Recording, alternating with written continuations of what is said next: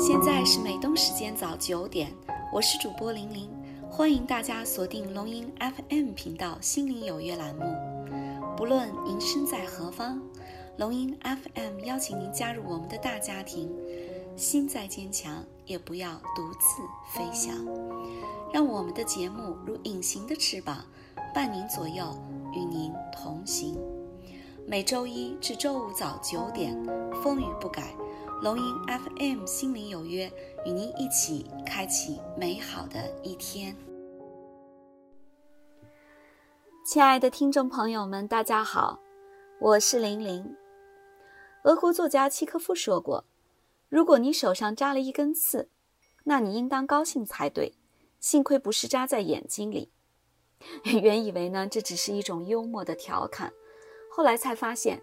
其实这也是一种达观的生活态度和人生智慧。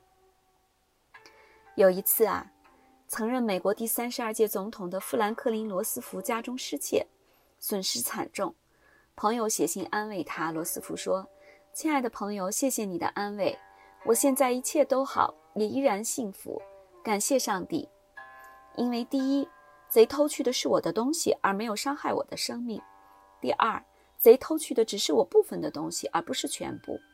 第三，最值得庆幸的是，做贼的是他，而不是我。实际上啊，这些人呢都是非常幸福的人，因为呢，他们都是在为幸福画底线。每个人具体的情况不同，底线呢也就各自不同。比如说，一个幸福底线画在诺贝尔奖上的一个作家。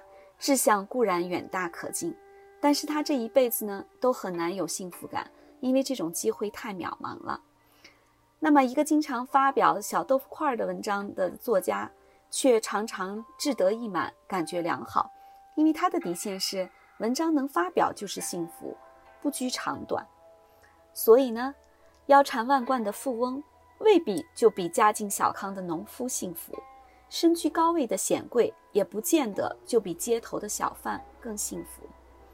那归根结底呢，就是因为幸福的底线不同。一个幸福的底线画得太高，就很难实现；一个画的比较低呢，就很容易达到。所以退一步说，当我们遇到灾难和不幸时，适度的降低一下幸福的底线，也有助于调整心情，度过难关，坦然面对生活。